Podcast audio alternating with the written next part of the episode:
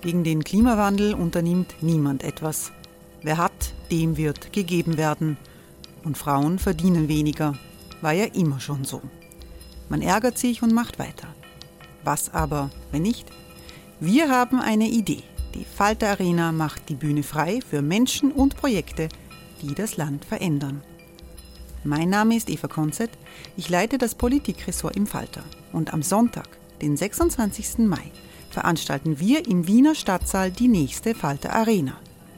Mit dabei unter anderem der ehemalige Politiker und Neosänger Matthias Strolz, Theresa Imre von Markter, Sonja Jöchtel von Love Politics oder Kari Ochsner von Ochsner Wärmepumpen. Machen statt jammern. Wir schauen uns an, wie das funktionieren kann. Kommen auch Sie vorbei. Alle Informationen und Tickets finden Sie unter falter.at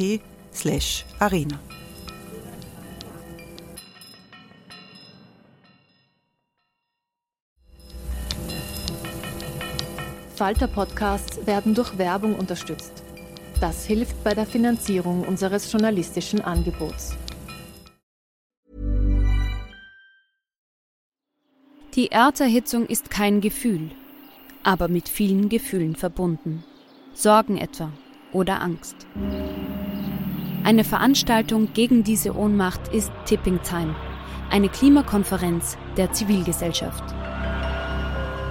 Von 9.5. bis 11.5. findet Tipping Time in Kooperation von Globe Art, Solektiv und Tangente St. Pölten statt und lädt ein zu Diskurs, Diskussionen und Workshops mit namhaften Vortragenden wie Nikolai Schulz und Friederike Otto. Weitere Informationen finden Sie auf www.tangentesanktpölten.at.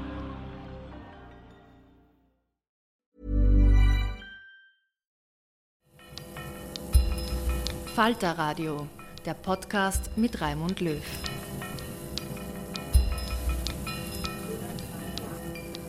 Sehr herzlich willkommen im Falter Radio. Die Journalistin Barbara Kudenhof-Kalergi spricht in dieser Sendung über Vertreibung, Flucht um die Republik Österreich, früher und heute. Die legendäre Osteuropa-Korrespondentin ist 90. Sie war 13, als sie und ihre Familie im Mai 1945 als Deutsche aus ihrer Heimatstadt Prag vertrieben wurden und nach Österreich flüchteten. 1956 begann Barbara Kudenholf-Kalerge als Journalistin bei der Presse. Ab den 1970er Jahren berichtete sie für den ORF unter anderem aus der Tschechoslowakei, aus Polen und der DDR.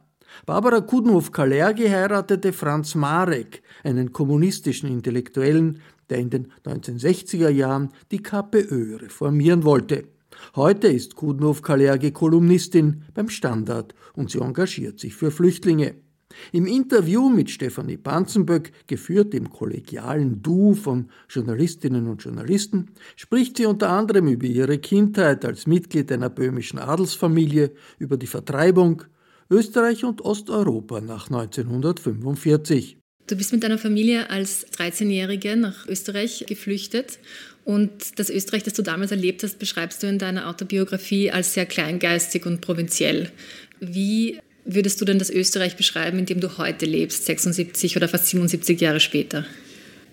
Da ist schon ein gewaltiger Unterschied. Also, wie ich nach Österreich gekommen bin, nach Kriegszeit, war das also faktisch so etwas wie eine Wiederauflage des Ständestaats. Wir haben in der Schule null gelernt über äh, Nationalsozialismus, Krieg. Das gab es alles nicht. Äh, wir haben gelernt, wir haben mit Deutschland nichts zu tun, wir haben mit der Donaumonarchie nichts zu tun. Äh, wir sind ein kleines Alpenländchen das eigentlich mit überhaupt nichts was zu tun hat. Sogar mit der Donaumonarchie hatte man nichts, wollte man ja, nichts zu tun viel Völkerstaat, das gab es nicht. Also zum Beispiel äh, das Wort Deutsch äh, gab es nicht. In meinem Matura-Zeugnis steht äh, Unterrichtssprache. Das hat der Unterrichtsminister Drimmel erfunden, weil wir hatten ja mit Deutschland nichts zu tun. Und es gab eigentlich auch niemanden, der uns was beigebracht hätte, weil die uns hätten was beibringen können, waren entweder tot oder im Krieg gefallen oder umgebracht oder in der Migration oder in Kriegsgefangenschaft. Die, die Sozialisten waren weg, auf der Universität zum Beispiel, die Juden waren weg, die Nazis waren weg. Und übrig geblieben sind die Leute, die also zwischen 34 und 38 eine Rolle gespielt haben. Also der Unterrichtsminister Drimmel war also ein konservativer Österreicher, der also die Unterrichtssprache erfunden hat. Äh, mein Lehrer an der Universität war der Professor Knoll, August Maria Knoll. Der war ein Sekretär vom Bundeskanzler Seipel. Und der Chef des ORFs war der Rudolf Henz, das war auch ein konservativer Autor aus dieser Zeit. Das waren die 50er Jahre. Also die 60er Jahre waren natürlich ein, ein Umbruch. Äh, die Kreisky-Zeit war eine Lernzeit für uns. Und äh, äh, also das Österreich von damals war also für die jetzige Generation wirklich eine, eine ferne Geschichte. Damals war es kleingeistig, provinziell. Was ist es heute für dich? Ich glaube, Provinzialismus ist für die Österreicher immer eine Versuchung. Also, ähm, Warum glaubst du das? Naja, also die jetzige Regierung kommt mir auch nicht so wahnsinnig weltoffen vor. Wir haben das ja auch als Journalisten erlebt. Die Öffnung zum Ausland war also zum Beispiel beim ORF äh, das wirklich das große Verdienst von, von Gerd Bacher und, und Hugo Bortisch. Die haben ja eigentlich Auslandsberichterstattung erst eingeführt. Ich weiß, das ist vorher im ORF, gab es eine Sendung, die hat geheißen, man steht am Fenster von Vinzenz Ludwig Ostri. Das war ein, ein, ein Beamter und die Idee war, also man steht im Häuschen Österreich am Fenster und schaut hinaus auf die große Welt. Also mit Gerd Bacher kam dann, also zunächst einmal der Hugo Portisch, der dann am Times Square gestanden ist oder am Roten Platz und erzählt hat, was da los ist. Und dann wurden die Auslandsbüros eingeführt die es ja heute noch gibt und die sehr gut sind. Das war also wirklich ein, äh, glaube ich, wirklich für die, für, also für mich jedenfalls, aber für Österreich, ein, ein Fenster, das sich geöffnet hat. Und ich glaube, äh, also man muss aufpassen, natürlich ist jetzt die Pandemie das alles beherrschende Thema, aber mir fällt auf, dass ich manchmal im ORF ein, ein, ein Journal höre, wo es überhaupt keinen Auslandsbeitrag gibt. Also dieser Zug zum, zum Introvertiertsein und, und provinziell sein, äh, das glaube ich, ist eine gewisse Gefahr, die, äh, die eben bei uns ist. Woher kommt dieser, dieser Drang zum Provinzialismus? Gibt es da eine Ursache? Ja, ich glaube, es gibt beides. Es ist, also Wien war mal hm, die Hauptstadt eines, eines Vielvölkerstaates, das merkt man natürlich und das finde ich macht auch Wien interessant. Aber es gibt natürlich auch auch das ist ja nicht unsympathisch. Also ich bin ja für Lokalpatriotismus. Also wenn jemand ein, ein, ein begeisterter Inviertler ist, finde ich das ganz okay. Oder ein begeisterter Herrnalser.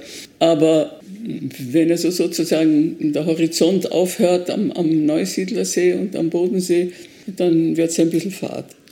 Jetzt kommst du aus einer Familie, in der Multikulturalität und Vielsprachigkeit verankert ist über, über Generationen. Also oft ist die Rede von, von deiner Großmutter, die ursprünglich aus Japan stammt, äh, Mitsuko Kudenhofe Kalergi. Was hat das für dich bedeutet oder was bedeutet das für dich, in so einer Familie groß geworden zu sein? Ja, das spielt natürlich eine Rolle. Also äh, gegen Nationalismus waren wir irgendwie immun, weil so in, in meiner Familie also Leute aus Frankreich und aus Russland und aus Italien und aus, aus, den Niederlanden, aus Griechenland gekommen sind. Dann gab es also auch noch die japanische Großmutter. Auch also jetzt in, in der jungen Generation habe ich Nichten und Neffen, die ins Ausland geheiratet haben. Das prägt einen wahrscheinlich schon, äh, dass man also das, das Fremde nicht unbedingt ablehnt, sondern ganz interessant findet. Deine Familie war ja eine Minderheit in der Minderheit, schreibst du, in der, in der Tschechoslowakei und kam aus dem böhmischen Adel. Das heißt, man hatte nichts mit Tschechoslowaken zu tun und nichts mit den Sudetendeutschen. Was hat das eigentlich bedeutet? Was war das für eine Welt, in der du aufgewachsen bist, in diesem böhmischen Adel? Also, mein Vater hat immer gesagt, wir sind Böhmen deutscher Zunge, wir sind weder Deutsche noch Tschechen. Dieses Wort Böhmen deutscher Zunge hat ein Philosoph im 19. Jahrhundert erfunden, Bernhard Bolzano und hat die, die schöne, finde ich, schöne Gleichnis gebraucht die slawische Linde und die deutsche Eiche äh, können gut äh, nebeneinander gedeihen. Böhmen war ein, ein, ein Kronland der, der, der Donaumonarchie. Also es hatte, es hatte äh, Beziehungen zu Wien, aber war natürlich ein, ein stolzes Königreich. Es gab natürlich also starke deutsch-tschechische Konflikte.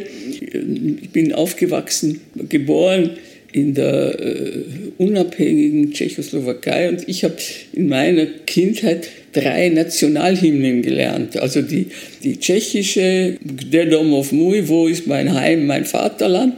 Äh, dann äh, die Deutschland, Deutschland über alles in der Nazizeit und dann Land der Berge, Land am Strome. Ich habe also ein bisschen ein gebrochenes Verhältnis zu, zu äh, Nationalismus. Welche Sprachen hast du gelernt als Kind? Ja, wir haben Tschechisch einfach äh, sozusagen aufgeschnappt aus der Umgebung. Ja, wir haben Englisch gelernt, aber, aber also sonst sind wir nicht sehr vielsprachig aufgewachsen. Weil du gesagt hast, also deine Familie war vor allem gegen Nationalismus jeglicher Art einfach immun durch, durch ihre Geschichte. Wie war denn das bei deinem Vater? Weil der hat sich ja, hat sich ja nicht wirklich entschieden. Ja, wir, waren, wir waren also äh, als, als Deutschsprachige äh, nach dem Anschluss automatisch Reichsbürger. Also wir waren bei der Hitlerjugend und mein Vater war, war Soldat und meine Brüder. Wir haben sozusagen als, als Deutsche gegolten. Mein Onkel Richard Gudenhoff, der in der Emigration in Amerika war und also dort Anti-Nazi-Reden gehalten hat, da waren wir also durch Sippenhaft beeinträchtigt. Also mein Vater wurde aus der, aus der Armee entlassen und, und mein ältester Bruder wurde aus der Offiziersschule also gleich an die Ostfront äh, geschickt. Äh, wir waren so wie halt Millionen andere, äh, also weder Opfer noch Täter, sondern sozusagen als, als deutsche Bürger sind wir dann eben auch vertrieben worden. Hast du dir das, die Frage der Zugehörigkeit gestellt als Kind? In dieser Nazi-Zeit? Ja, als Kind wundert man sich ja eigentlich über nichts. Also wir waren nie Tschechen. Wir waren eine, eine Minderheit und kamen also mit unseren Nachbarn gut aus. Aber die Frage, was bin ich, hat sich, hat sich nicht, es war ja auch ein, die Tschechoslowakei war ja auch ein, ein, insofern ein demokratischer Staat, als ja die deutsche Minderheit äh, durchaus Rechte hatte. Nicht? Es gab also deutsche Schulen, wir sind in die deutsche Schule gegangen, es gab deutsche Zeitungen, es gab ähm, äh, ein deutsches Theater, es gab auch deutsche Parteien. Die Zwischenkriegs-Tschechoslowakei war insofern ein, ein demokratischer Staat, nur äh, hat es halt eine nationale Minderheit immer ein bisschen schwerer, aber äh, diese demokratische Tradition war da. Aber was hatte das eigentlich für eine Bedeutung, äh, dem Adel anzugehören? Ja, insofern, als, als ähm, alle Freunde und Bekannten äh, der Eltern also irgendwie aus dieser, äh, aus dieser Schicht gestammt haben.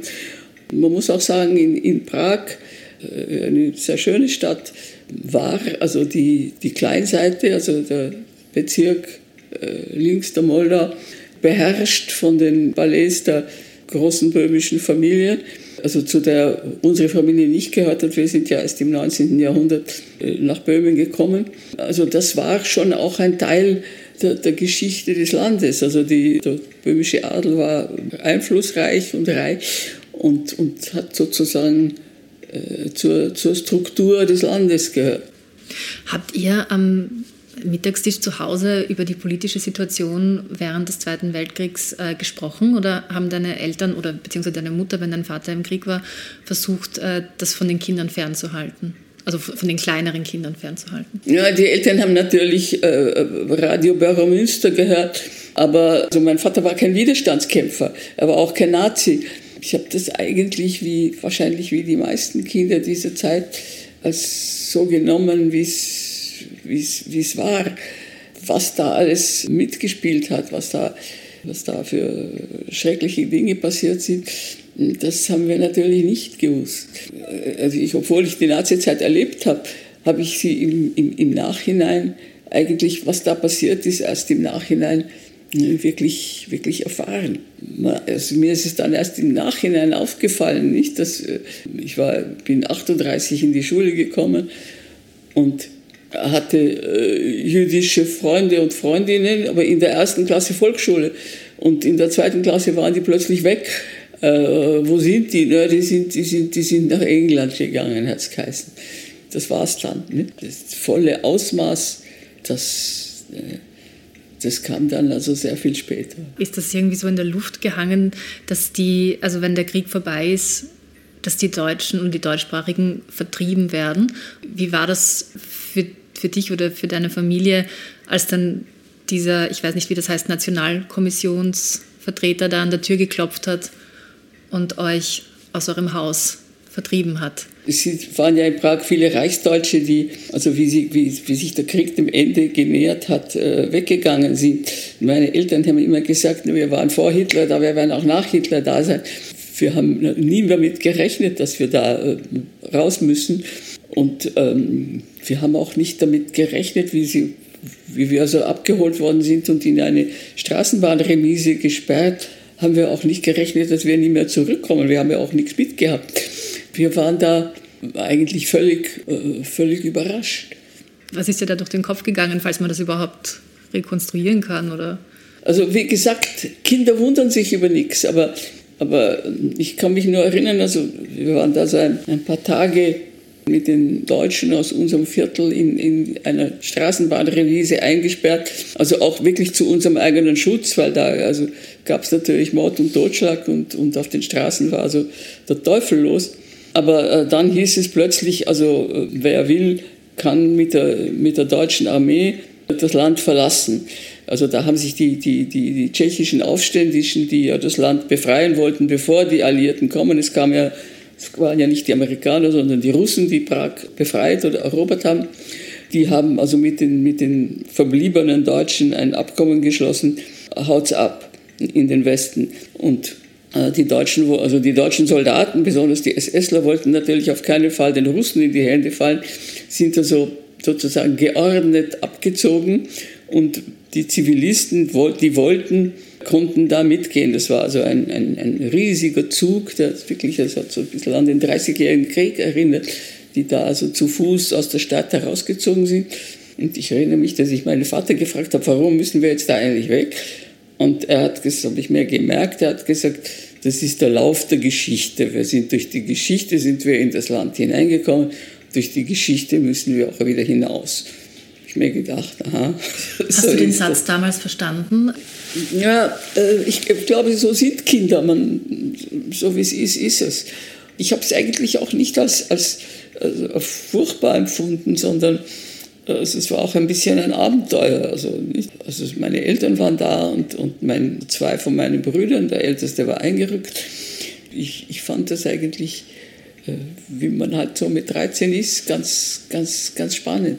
Bis ihr in Österreich angekommen seid, hattet ihr ja einen weiten Weg also äh, für euch. Und das waren ja diese, also diese Zeit, wo ja alle unterwegs waren, also auf der Flucht waren, also Soldaten, die irgendwie heimkehren, Millionen von Vertriebenen, die unterwegs ja, es waren. War, es, es war wirklich also äh, Chaos und die, die Straßen waren voll mit, mit äh, alles Mögliche, also zurückströmende Soldaten, Leute, die aus den Gefängnissen gekommen sind, Flüchtlinge. Ich glaube, so ähnlich muss es im, im, im 30-jährigen Krieg zugegangen sein. Also wir haben dann übernachtet bei irgendwelchen fremden Leuten. Äh, viele haben uns auch freundlich aufgenommen. Es war so ein, ein, ein Zwischenzustand. Es gab also überhaupt keine, keine Obrigkeiten mehr, wie, wie, wie sich die Leute ernährt haben. Wir haben also gebettelt und gestohlen und äh, haben einander auch geholfen. Also es war also schönes Wetter, es war Mai, Mai 45. Also vielleicht sieht man das in Retrospekt irgendwie in einem rosigen Licht. Also für mich war das ein toller Ausflug. Äh, aber es war natürlich schrecklich und, und äh, ja, so, so war das.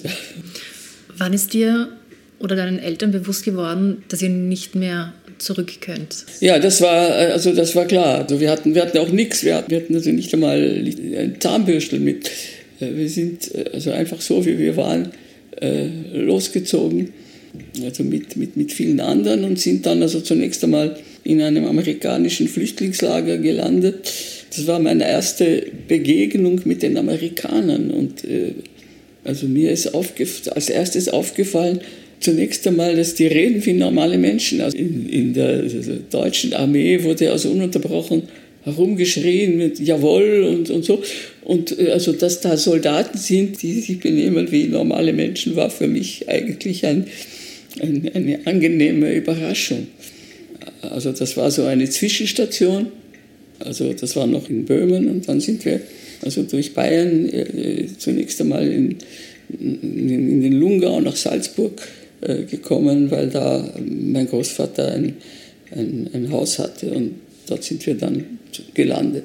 Natürlich äh, hatte ich Heimweh, weil ich Prag sehr geliebt und es war wunderschön dort, also in, in diesem entlegenen Salzburger Gebirgstal kam ich mir also sehr, sehr seltsam und sehr fremd vor.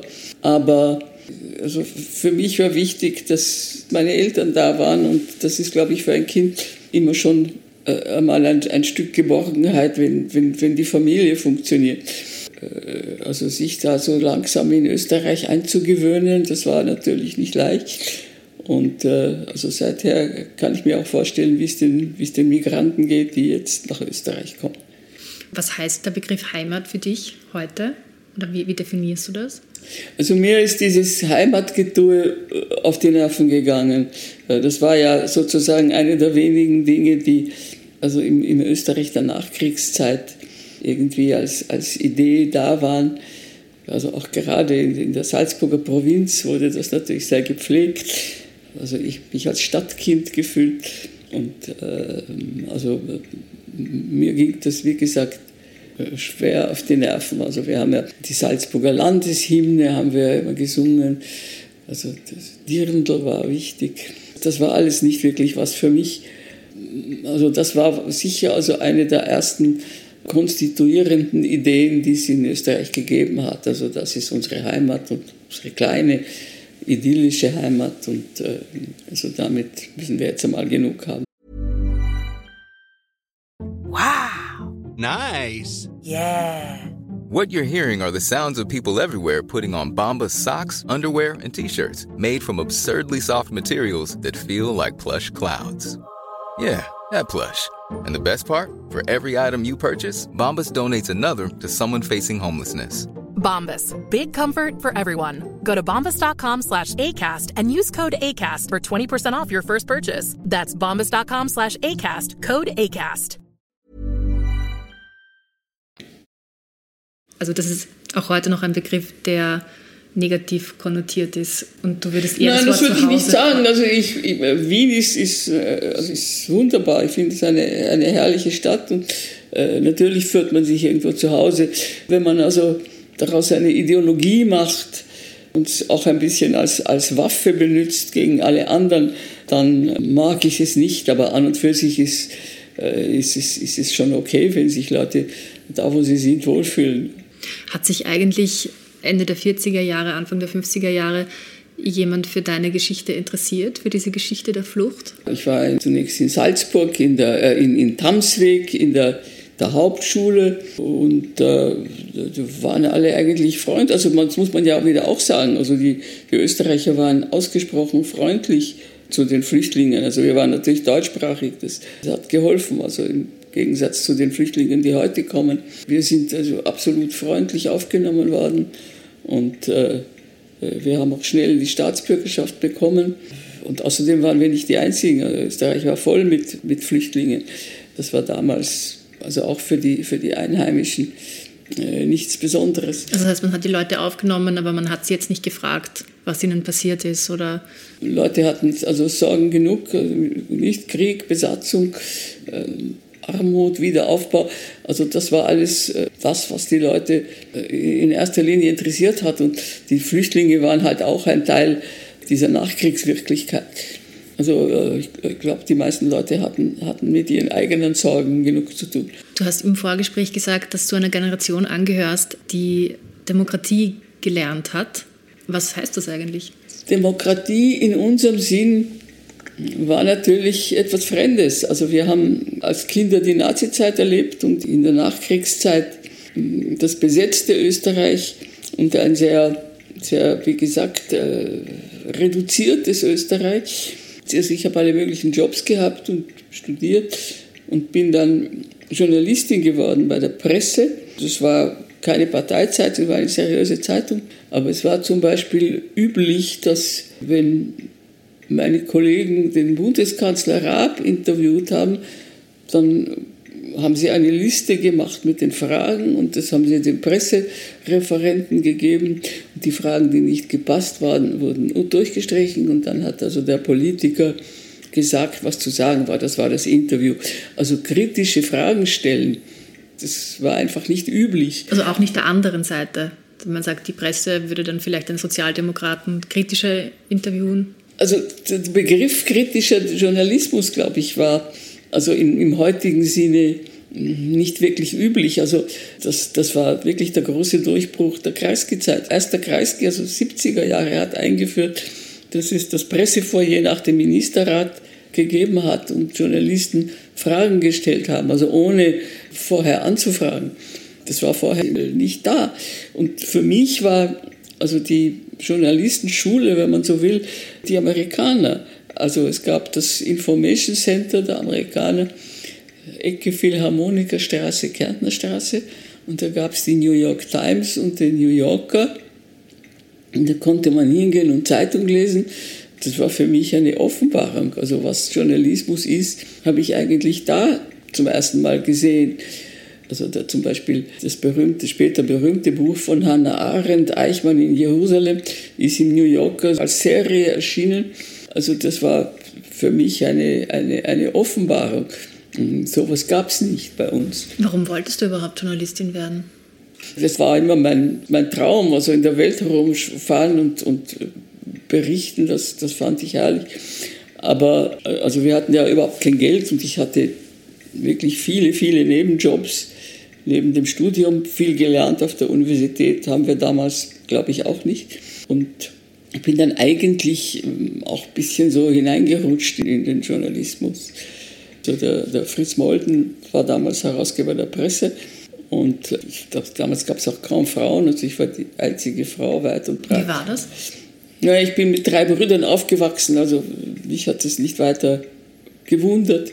Und es gab so, so, so Momente, wo man dann plötzlich ein bisschen auf, auf Dinge draufgekommen ist. Also es war zum, also zum Beispiel das, das Hauptthema war natürlich Wiederaufbau und, und, und Wien wird wieder eine Weltstadt und so. Und da gab es so eine Reportagenserie, also es gibt wieder ausländische Botschaften und ausländische Diplomaten, ein diplomatisches Leben in Wien. Und ich war also eine kleine Reporterin und wurde geschickt zum Vertreter einer kleinen lateinamerikanischen Republik. Und der sollte erzählen, also wie, das, wie Wien jetzt wieder eine, eine Diplomatenstadt ist und wie man, ich weiß nicht, die, zu Empfängen geht in die Hofburg und so wie. Und das war ein, ein, ein jüdischer Immigrant aus Wien und der hatte so geschmunzelt, was das für ein naives Mädel ist, das ihn da interviewt und hat mir so ein bisschen erzählt, wie er, also die Emigration wieder zurückgekommen ist. Und ich war vollkommen platt, weil das, das war für mich ganz, ganz neu. Also äh, man hat eigentlich nur so, wie soll man das sagen, funkenweise mitgekriegt, was sich was ich sonst so auf der Welt äh, abgespielt hat. Und die, die, die fremde Besatzung, die ja äh, natürlich eine Last war, war eigentlich für, für uns vielfach auch eine, eine Begegnung mit der, mit der großen Welt. Also es hat zum Beispiel, die Amerikaner haben eine, eine große Ausstellung abstrakter Kunst in Wien gemacht, also mit Rauschenberg und äh, also weiß ich, Mark Rothko und so. Und äh, also das war für uns natürlich was völlig Neues. Und der Alfred Rudlitschka, der damals ein großer Kommunist war, hat gesagt, ja, das CIA hat die abstrakte Kunst erfunden. Und das ist auch bis zu einem gewissen Grad wahr. Also das CIA hat auch also hervorragende Zeitungen äh, finanziert. Also der Monat in Deutschland und, und Preuve in Frankreich und, und Encounter in England. Das, das waren alles für. Das Forum auch von der. Das neue Forum natürlich. Das war für uns, das war, das war für uns Demokratie lernen. Das gab es bei uns nicht. Also eigentlich äh, durch die, durch die vielgeschmähte Besatzung haben wir ein bisschen was mitbekommen von der demokratischen Welt. Also einer meiner Brüder hat, war also bei den ersten Fulbright-Studenten und ist also schon sehr früh nach Amerika gekommen und hat uns natürlich auch erzählt und geschrieben, wie es dazugeht. Also wir fanden das wunderbar. Welche Gedanken hattest du damals an, an Prag? Naja, das war, das war äh, weit weg. Erst äh, durften wir auch lange nicht einreisen. Erst viel später habe ich dann die Möglichkeit gehabt, also wieder nach, nach Prag zu, zu reisen, also durch den ORF. Und das war natürlich toll, also wie mir dann der Gerd Bacher äh, angeboten hat, dort Korrespondentin zu werden, war das für mich schon äh, gesagt, was ist das jetzt? Ist das jetzt eine Rückkehr oder ist das eine Dienstreise oder was ist das eigentlich? Also ich habe die Stadt dann eigentlich auch erst wieder neu, neu erlebt, auch also sozusagen die von meinen tschechischen Freunden und Bekannten eigentlich dann erst wieder erlebt, wie das von der anderen Seite ausgeschaut hat. Also ich hatte dort eine, eine gute Freundin, die war so alt wie ich, sie, sie war Tschechin, wir sind in der gleichen Stadt aufgewachsen und haben so unser Leben verglichen und wir hätten auf verschiedenen Planeten leben können, obwohl wir ein paar Straßen auseinander aufgewachsen sind. Also das waren alles schon interessante äh, Erfahrungen. Aber damals äh, noch Ende der 50er Jahre, Anfang der 60er Jahre war das, ja, da war, da, da, Also ich weiß nicht, war nicht das erste Mal wieder nach, wieder nach Paris, schon noch unter den Kommunisten. Da habe ich das erste Auto gehabt und bin mit meinem jüngsten Bruder, sind wir zum ersten Mal wieder nach Böhmen gefahren. Meine Großeltern hatten, hatten einen, einen Besitz in Südböhmen und wir sind dahin gefahren. Wir, wollten, wir hatten eine Köchin, die dort aus dem Ort war und die wollten wir besuchen. Und wir sind da wirklich äh, rührend aufgenommen, also wie die, wie die verlorenen Kinder. Und das war Bresnitz, ist das? Bresnitz, ja. Mhm. Und ähm, der Sohn von unserem Kutscher, der hat mir das Radlfahren beigebracht und der war inzwischen Chef der also landwirtschaftlichen Genossenschaft, hat das geheißen. Also praktisch der Kolchose. Es war also ein, ein seltsames, aber, aber eigentlich ein freundliches Wiedersehen. Aber war, wir waren sozusagen fremde Welten, die dann wieder zusammengefunden haben.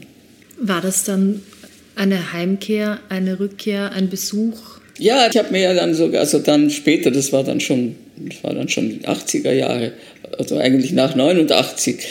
Also ich liebe Prag sehr, eine wunderschöne Stadt habe mir gedacht, vielleicht nehme ich mir eine Wohnung und pendel so ein bisschen hin und her. Aber mir ist dann schon klar geworden, das geht nicht. Also das, du kannst nicht wieder dort angefangen, wo du, wo es einmal war. Das ist eine Dienstreise und es äh, war so eine Party irgendwo. Und da war die Rede davon, also soll Tschechien der, der EU beitreten. Und also das würde dann heißen, dass, dass man als EU-Bürger da wieder wohnen kann. Und ich habe mir gedacht, also Moment, bin ich jetzt da als Ausländerin, was heißt EU-Bürgerin, soll ich da hier wohnen? Ich gesagt, Kinder, ich bin von hier, das ist, mein, das ist meine Stadt. Die waren alle sehr nett und haben gesagt, ja, ja, freuen uns sehr. Aber mir war dann schon klar, äh, das, das geht nicht. Also es gibt keine Rückkehr, es gibt, man kann es besuchen und man kann, aber das ist Ausland, nicht? Also da war mir klar, dass, also das ist hier mein Land. Österreich. Ist, ist dieses Erlebnis der, der Flucht und der Vertreibung etwas, das dann das gesamte Leben prägt oder hört das irgendwann auf, bestimmend zu sein? Nein, nicht in dem Sinn, dass es, dass es furchtbar ist, aber also das Thema Migration also sieht man anders, wenn man es wenn selber erlebt hat. Und ich habe ja seither viele Migranten unterrichtet. Und also wie die Vorstellung, die manche Leute haben, dass die sich so einfach von heute auf morgen in hundertprozentige Österreicher verwandeln sollen, dann denke ich mir, also so geht das nicht. Also das ist ein langer Prozess und wenn man aus, aus, aus, aus Syrien kommt, ist das noch was anderes, als wenn man aus einem Nachbarland kommt. Ich glaube, dass, dass das Phänomen Migration, das ja jetzt äh, also eine Selbstverständlichkeit ist, also Millionen Leute äh, wechseln ständig, äh, freiwillig oder unfreiwillig von einem Land ins andere, das ist, das ist sozusagen ein, ein Fact of Life, eine, eine Tatsache und äh, prägt, glaube ich, unser Jahrhundert. Kommen wir nochmal zurück zum Journalismus. Du bist ja dann von der Presse über mehrere Stationen bei der Arbeiterzeitung gelandet, bei der Sozialdemokratischen Parteizeitung. Wie kam es dazu? Warum hat dich das interessiert? Ja, ich war zuerst bei der Presse, also einer konservativen bürgerlichen Zeitung. Ich war dann beim Kurier hatte da ähm, ein bisschen ein Problem, weil ich also angefangen habe, über, über den Kameradschaftsbund und über Nazi-Treffen zu sprechen. Das wurde nicht besonders geschätzt. Und dann bin ich zum Neuen Österreich gegangen. Das war damals die, die Zeitung der, der demokratischen Einigung, hieß das. Da war der Ernst Fischer, der Kommunist, war eine Zeit lang dort Chefredakteur und dann, dann war es ein Sozialdemokrat. Und dann kam Kreisky und, und das hat mir gefallen. Ich habe mich bei der Arbeiterzeitung beworben und da hat es geheißen, ja, also jetzt musst du dich beim, beim Parteivorsitzenden vorstellen. Das habe ich gemacht und der hat gesagt, sind Sie eigentlich Mitglied, sind Sie eigentlich Parteimitglied? Und ich habe gesagt, nein, das will ich auch nicht werden. Ich sehe nicht ein, warum ich irgendwo Parteimitglied werden soll. Und der Kreisky hat gesagt, okay, äh, dann, dann, werden wir im Parteivorstand einen Beschluss fassen. Ich mir gedacht, Parteivorstand wegen einer kleinen Reporterin. Aber gut. Und das war dann meine letzte Zeitungsstation. Und dann war das, war das Rundfunkvolksbegehren, das war eine große Sache, die Hugo Bortisch erfunden hat. Die Ära Bacher war wirklich also für den österreichischen Journalismus, die österreichischen Medien ein, ein historischer Bruch und das war toll, dass ich da eben dabei sein konnte. Also ich habe das sehr genossen. Aber gehen wir noch kurz zurück zur Arbeiterzeitung. Hat dich das nicht gestört, dass es eine Parteizeitung war? Die Kreisky-Zeit war ja schon was Besonderes. Also ich kann mich erinnern, äh, also meine Kollegen waren entsetzt, wie der Kreisky den, äh, als Bundespräsidentenkandidaten den Kirchschläger vorgeschlagen hat. Und der war also ein, ein bürgerlicher, integrer Diplomat, äh, kein Sozialdemokrat und meine Kollegen, das ist ja wirklich die Höhe, also keiner von uns, ein halber Schwarzer. Niemand wollte drüber schreiben. Ich war für Ausland zuständig. Wir haben gesagt, na gut, dann schreibt das halt. Und dann habe ich geschrieben, also, dass der Kirschläger eh ganz gut ist. Und mir hat das vor allem gefallen, weil er war vorher äh, Botschafter in, in Prag und hat also allen Dissidenten unbürokratisch Visa ausgestellt nach Österreich. Der damalige Außenminister Waldheim hat ihm gesagt, das geht nicht. Der, der Botschafter Kirchschläger hat gesagt, weißt du was, ruf mich einfach die nächste Woche nicht mehr an. Und ähm, da sind also auch der Pavel Kohout, wie die Schriftsteller, äh, sind dann, die wirklich in, in Gefahr waren, nach 68 äh, nach Österreich gekommen. Also das war also zum Thema Demokratie lernen, das war schon ein eine Besonderheit dieser Kreisky-Ära, wie man die guten Traditionen von anderen übernehmen kann, ohne die eigenen Werte aufzugeben. Also Kreisky war ein lebenslanger, äh, in der Wolle gefärbter Sozialdemokrat, aber er konnte auch sozusagen äh, schätzen und verstehen, was andere mitgebracht haben. Und zwar nicht, indem er ihnen nach dem Mund geredet hat oder FPÖ-Stimmen gefischt, indem man auch gegen die Ausländer ist, sondern indem man auf die, auf die guten Traditionen schaut. Wie zum Beispiel also beim, beim Bundespräsidenten Kirchschläger dieses österreichische Beamtenethos, dass man dem Staat dient und nicht einer Partei. Das war für uns und für eine ganze Generation von, von Leuten äh, eine Erziehung zur, zur Demokratie. Inwiefern hatte jetzt die Tatsache, dass es eine Parteizeitung ist, Einfluss auf die journalistische Arbeit? Ich war so, wie gesagt, für Ausland zuständig und mir hat da niemand hineingeredet. Also meine Kollegen von der Innenpolitik waren also recht Linke dabei, die haben dann angefangen, die SPÖ von links zu kritisieren. Und dann hat, da hat der Kreisky dann schon gesagt, also ihr seid dazu da, dass ihr, dass ihr den Leuten erklärt, was wir wollen und nicht uns erklärt, was wir wollen sollen. Nein, na gut, ich meine, die, nicht die 60er Jahre waren natürlich eine, ein, ein Aufbruch Also das war die Vietnam-Bewegung, das war die, die Studentenbewegung, zuerst in Paris, dann in Deutschland, dann auch bis zu einem gewissen Grad in Österreich. Also die Aufarbeitung der Nazi-Vergangenheit, das war ein, ein, ein großer Aufbruch, der natürlich nach links ging. Das hat mich natürlich auch interessiert. Ich kann mich erinnern, damals gab es also die Vietnam, Anti-Vietnamkrieg-Bewegung, also auf dem Höhepunkt. Es gab Demonstrationen und äh, also ähm, einige Leute, darunter der Peter Kreisky, der Sohn des Bundeskanzlers, die haben da eine, eine, eine Broschüre zusammengestellt. Also Vietnam und die Sozialisten, die Sozialdemokratische Partei soll also diesen Krieg offiziell verurteilen. Die haben da eine Broschüre zusammengestellt und ich musste das redigieren und ein Vorwort schreiben. Und die, die österreichische Regierung war ja pro Amerika, nicht? Präsident Nixon war in, in äh, Wien diese Jungen, so zum Teil Sozialdemokraten, zum Teil Leute außerhalb, zum Teil äh, Kommunistenfreunde, äh, haben also sozusagen die, die Sozialdemokraten von links kritisiert. Aber das war auch wieder Kreisky, sie sind da zum Bundeskanzleramt marschiert mit dieser Broschüre und äh, also meine Kollegen, das müssen, das müssen wir am Parteitag verteilen. Peter Kreisky hat also Unterschriften gesammelt in, in ganz Wien. Und äh, der Kreisky hat sich das angeschaut und hat gesagt, hm. aber, aber die durften das dann verteilen am, am Parteitag. Also sie waren, es gab eine, eine, eine gewisse Toleranz gegenüber also diesen aufmüpfigen Linken, die es später nicht mehr so gegeben hat. Aber wenn ich es richtig verstehe, bist du trotz allem in einer Umgebung aufgewachsen, wo Kommunismus als etwas Böses gegolten hat. Und plötzlich lernst du Franz Marek kennen, der einer der wichtigsten Intellektuellen der äh, kommunistischen Partei in Österreich war. Ich hatte Freunde äh, unter Künstlern, also das war der, der Rudi Schönwald und, und der, der, Georg Eisler, die waren äh, also in der Immigration. Und, also der Georg war ein großer Kommunist und der Rudi war Sympathisant. Also das war schon eine, eine, eine linke Gruppierung, mit denen ich befreundet war.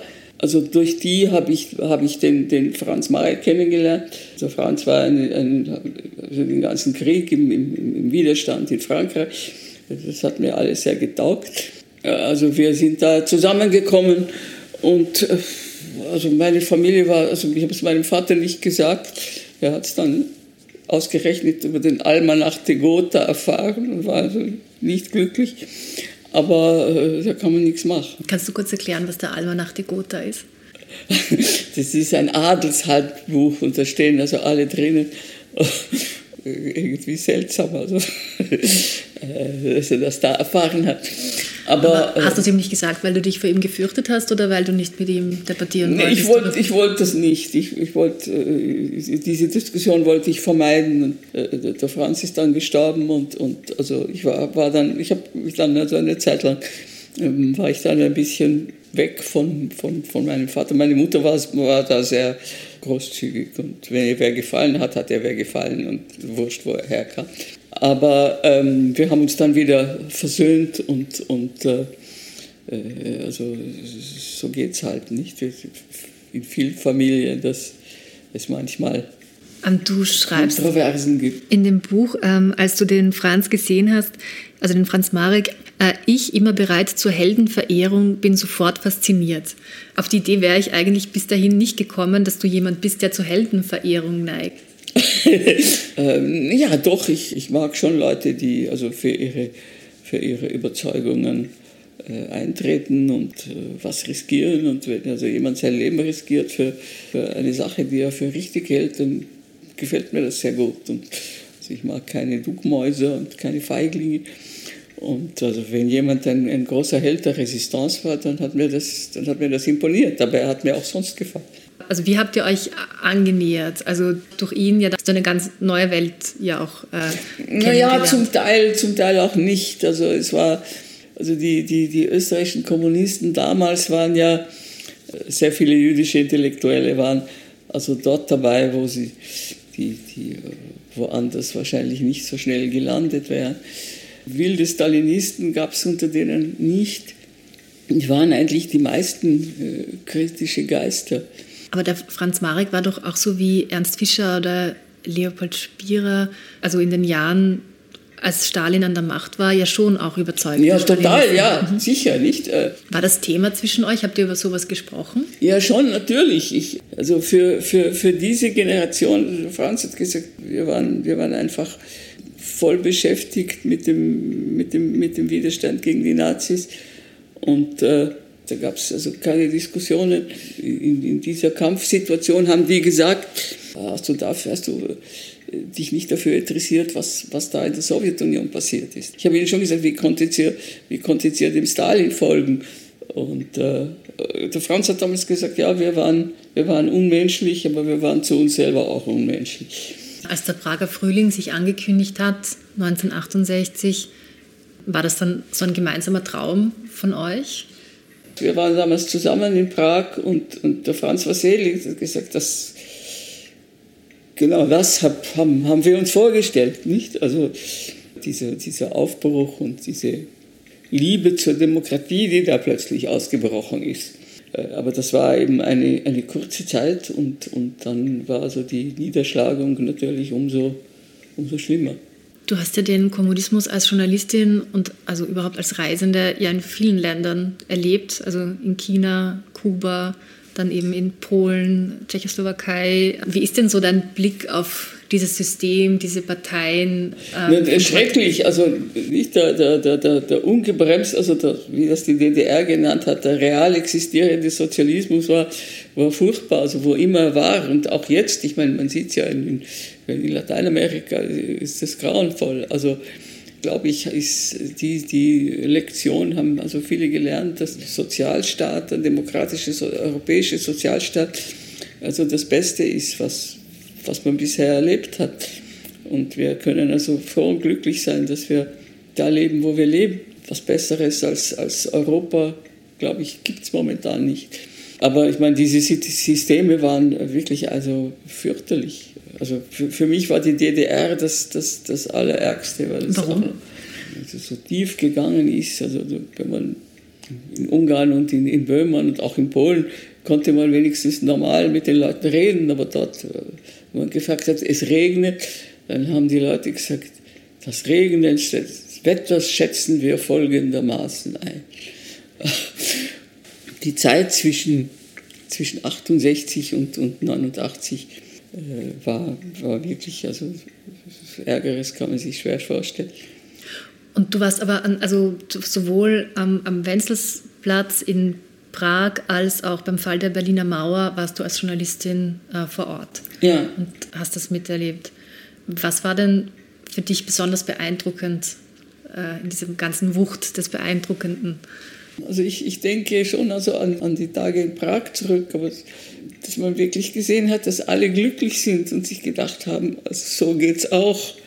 Äh, es hat sich also auch auf, auf, auf die ganze Stimmung, auf die ganze Freundlichkeit und das Verhalten der Menschen ausgeht. Man denkt sich, also ein Land, in dem plötzlich alle glücklich sind, auch sozusagen ihre besten Seiten zeigen. Das kann nie äh, ewig dauern, aber das waren natürlich wirklich Glücksmomente.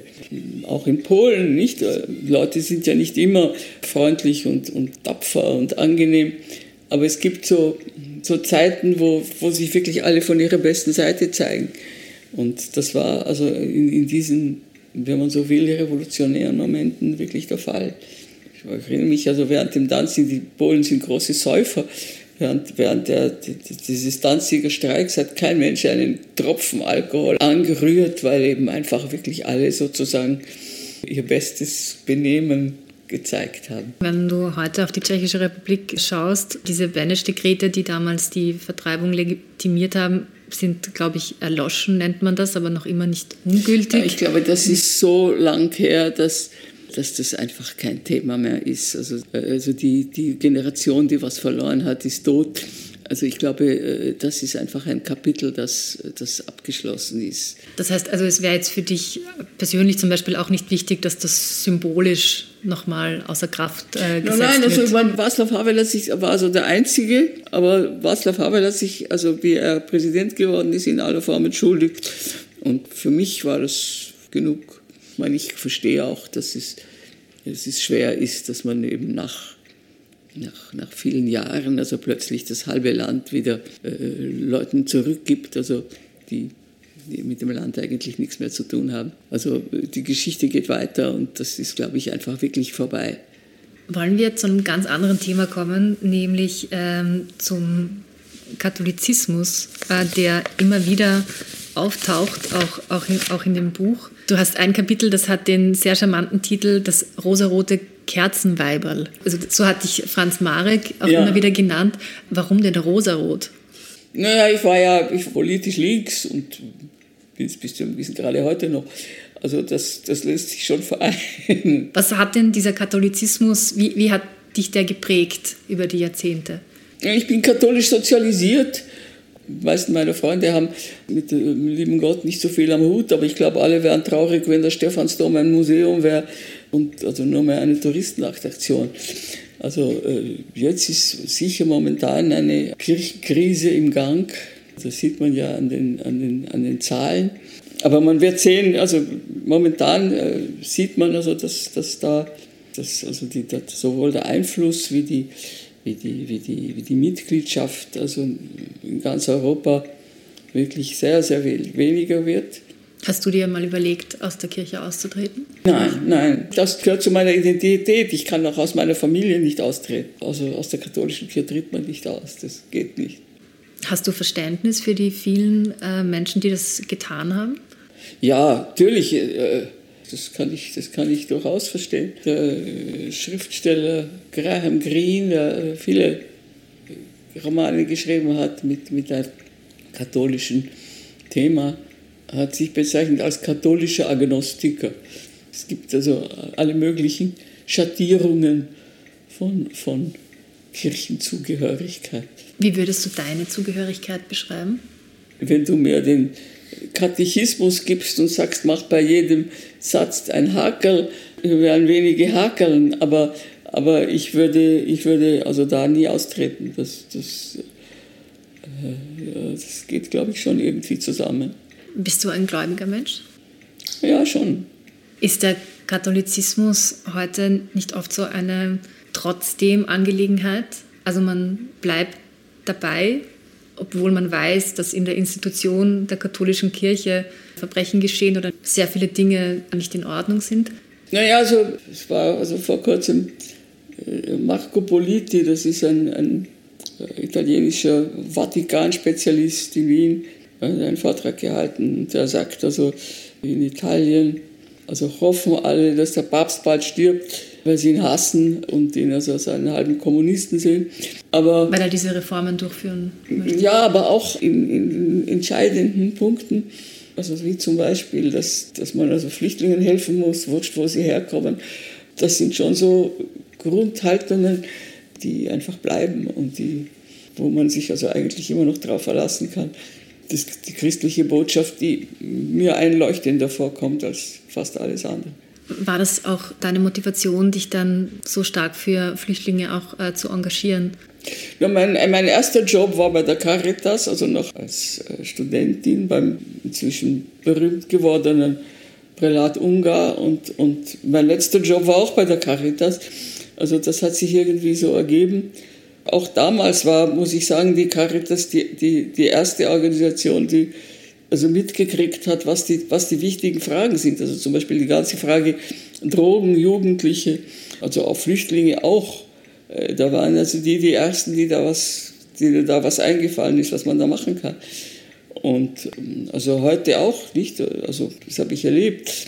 Äh, was also in der Migrationsfrage die Caritas macht, ist das absolut okay. Also da, da bin ich mir sehr, sehr am richtigen Platz vorgekommen. Und du engagierst dich ja in erster Linie, was den Spracherwerb betrifft. Also in der Schule nicht, aber einen kleinen Ali, der, mit, dem, mit dem lerne ich Deutsch. Was sind das so für Erfahrungen, äh, die du da machst? Was, was macht es schwierig oder was macht es einfach für, für Kinder wie den Ali, die Sprache zu lernen? Also ich glaube, dass, es, äh, also dass da ein Riesenpotenzial äh, drinnen steckt. Also da sind wir, glaube ich, auch in Österreich hinten nach. Also schon allein Leute, die, die das auf sich nehmen, diese unglaublich schwierigen Fluchtwege da, das sind Leute, die also besonders willensstark und, und äh, ungeheuer viel Energie haben und auch Begabung haben. Und ich, ich glaube auch, dass Integration nicht heißt, dass man von den Leuten verlangt, dass sie ihre Wurzeln total abschneiden, sondern ich glaube, dass es durchaus möglich ist, dass man da etwas, etwas Neues entstehen lässt, dass jemand ein, ein, ein, ein guter österreichischer Bürger sein kann, aber seine äh, syrischen oder afghanischen Wurzeln äh, nicht völlig negieren muss. Da, glaube ich, gibt es eben schwere Defizite bei, den, bei der österreichischen Politik. Ich glaube, da gibt es also, und es gibt also natürlich auch in den Communities Leute, mit denen zusammengearbeitet werden müsste und äh, nicht wird. Glaub, Wen meinst du da zum Beispiel? Naja, so wenn man, wenn man also nur sozusagen der politische Islam nur äh, etwas ist, das man bekämpft und wo, wo, man, wo man also nur sieht, dass sie behandeln die Frauen schlecht und äh, schneiden den Leuten die Köpfe ab. Es ist eine Weltreligion, wo es viele gute Leute gibt, mit denen man sehr wohl also auf, auf demokratischer Ebene zusammenarbeiten könnte und auch bereichert sein könnte. Aber das ist das zum Beispiel Kreisky konnte und unsere Leute jetzt nicht können. Also die, die, die guten Traditionen hineinnehmen und den Leuten ihre Identität lassen. Dieser schreckliche Vorfall letztes Jahr, als äh, zwei afghanische Asylwerber ein Mädchen umgebracht haben. Ja, Wie soll man mit, äh, mit solchen bestehen? Ja, es gibt Gesetze, es gibt, es, es gibt Gesetze, also nicht Zwangsheirat ist verboten und also, die Schwester umbringen, weil sie ein Gspusi mit einem Nicht-Muslim hat, ist verboten. Das ist ein klarer Fall. Wenn man das macht, wird man eingesperrt. Alle müssen sich an Gesetze halten, aber das heißt nicht, dass man dass man den Leuten, also weiß ich, ihre, ihre, ihre Sprache, ihre Religion, ihre, ihre, ihre Kultur äh, unbedingt wegnehmen muss. Ich glaube, dass das, das geht und ich, auch wenn, wenn man, weiß nicht, die, die Literatur anschaut oder bei Filmen, die äh, Namenslisten, sieht man eine Fülle von, von fremden Namen, die sich also gerade äh, auch in der Kulturszene auszeichnen. Ich finde, es gibt zu wenig äh, Leute mit Migrationshintergrund in der, in der Politik, in den Medien, im, im ORF. Da gibt es, äh, glaube ich, viele Begabungen, die wir, die wir einfach vergessen, weil wir weil wir nicht schauen auf die Leute. Und ich, ich sehe das auch also in den Schulen. Natürlich gibt es da hochbegabte Kinder, von denen ich mir wünschen würde, dass sie, dass sie studieren und, und was werden in Österreich und auch die, die Chance dazu bekommen. Integration bedeutet eben nicht Reduzierung auf den kleinsten gemeinsamen Nenner, sondern im Gegenteil, also möglichst viel, was Leute mitbringen, auch mit hineinnehmen. Vielfalt ist ja, oder auch Mehrsprachigkeit ist ja kein, kein Fehler, sondern in meinen Augen, sondern eine Bereicherung. Mir hat also ein Mädchen mal gesagt, was kannst du für Sprachen? Da hat sie gesagt, naja, ich kann Deutsch und Englisch. Gesagt, du kannst auch Türkisch. Naja, also das hat sie sich nicht getraut, das ist, das ist irgendwie keine Sprache. Es äh, ist auch eine, Sprache, eine wichtige Sprache. Also ich glaube, wir könnten ruhig auch das sehen, was die Leute mitbringen an, an, an guten und interessanten Sachen und nicht nur, äh, wo sie anders sind als wir. Die Journalistin Barbara Kudenhof-Kalergi über Flüchtlinge heute und damals, ihren Lebensweg und wie sich die Republik Österreich verändert hat. Der Jubilarin gratulieren wir zu ihrem Geburtstag. Alles Gute, liebe Barbara, zu deinem 90er. Ich verabschiede mich von allen, die auf UKW dabei sind, im Freirad Tirol und auf Radio Agora in Kärnten. Über Journalismus und Zeitgeschichte lesen Sie regelmäßig im Falter. Ein Abonnement des Falter hält Sie auf dem Laufenden. Alle Informationen gibt es im Internet unter der Adresse abo.falter.at. Ursula Winterauer hat die Signation gestaltet, Philipp Dietrich betreut die Audiotechnik im Falter. Ich verabschiede mich bis zur nächsten Folge.